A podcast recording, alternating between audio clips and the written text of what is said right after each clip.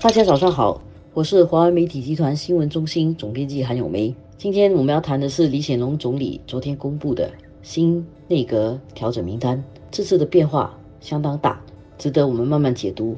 这次升职的人不多，但是加薪的人多了。这里的“薪”是辛苦的“辛”。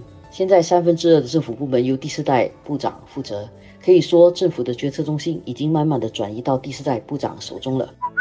我今天用二三四来概括要谈的三个重点。首先，我们先谈二啊，就是谈两个人，一位是王瑞杰，另外一位是陈振声。王瑞杰继续担任财政部长，但是他增加了这个负责国立研究基金的任务。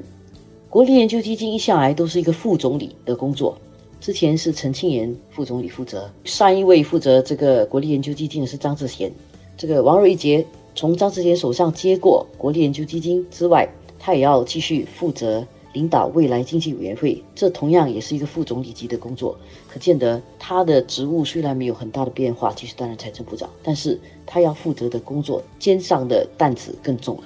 陈振声呢，没有意外的，他卸下了执总秘书长的工作，出掌贸工部，同时他也接过张志贤副总理负责的公共服务署。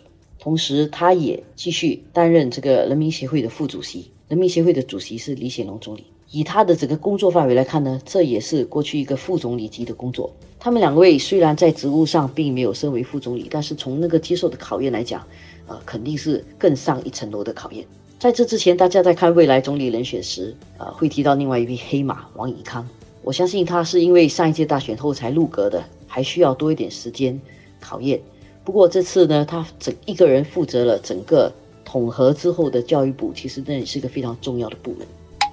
第二点，我们来谈三三呢，是指三位高级政务部长的变动。这三位都是有部长潜能的高级政务部长。第一位是徐宝坤，星期一晚上他出乎意料的加入了职总，下来他也兼这个职总副秘书长和贸工部高级政务部长的工作。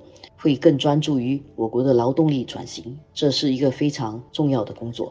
第二位是许方达，他卸下了通讯及新闻部和卫生部的工作，转移到贸工部和教育部担任高级政务部长。贸工部和教育部的组合，相信呃是需要他更专注在我国的人力资源培训和经济转型方面。这和他之前的任务有很大的不同，相信也是要让他接受不同领域的考验。第三位是普杰利，他将继续在通讯及新闻部，不过职务扩大了，他需要去接管亚国部长留下来的网络安全工作。另外，他也兼交通部的工作。从考验第四代领导的角度来看，如果他负责最棘手的陆路交通，那将可以更明显的看出他的表现。因为陆路交通呢是一个相当棘手而且很多人关注的课题，他能不能够在他负责交通部的任期里面呢？啊把这个工作做好，能不能够获得民心，这个是一个很大的考试。我们谈到三呢，我们应该也要注意一下，有三位资深部长卸任，他们是林勋强、林瑞生和雅国，这三位都是很重量级的部长，他们给新一代部长让位，我们应该感谢他们过去几十年来所做出的贡献。最后一点，我要和大家谈谈四，四我要谈的是四位新人：唐振辉、扎吉哈、陈柳明和孙雪玲。特别提一下唐振辉，他一加入政府就直接担任高级政务部长，这个可能一些人会感到意外。实际上呢，他的年龄和第四代部长是同龄人，包他们包括陈振声、王以康，还有呃已经去担任这个国会议长的陈川仁，他们都是高中同学，都是来福士初级学院的。内阁中呢有一个部长的职务啊是特别需要专业知识的，那就是律政部长，在第四代部长中。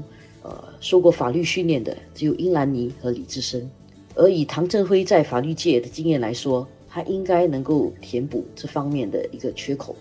除了唐振辉之外，另外三位新人扎吉哈、陈友明和孙雪玲，都是在国会上比较积极发言的后座议员，他们也相对年轻。担任政治职务后，能不能把新的观念和活力带入内阁，这都是值得关注的。整体来说，这次的改组。如果我们看升迁人数，其实并没有太多的变化，没有增加很多人，但是从职务和分工来看，里面却很有玄机。所以下来我们还可以更加关注他们的表现。这个国会新会期开幕时，相信他们在这个施政方针演说时，应该可以看出他们的治理方面的想法。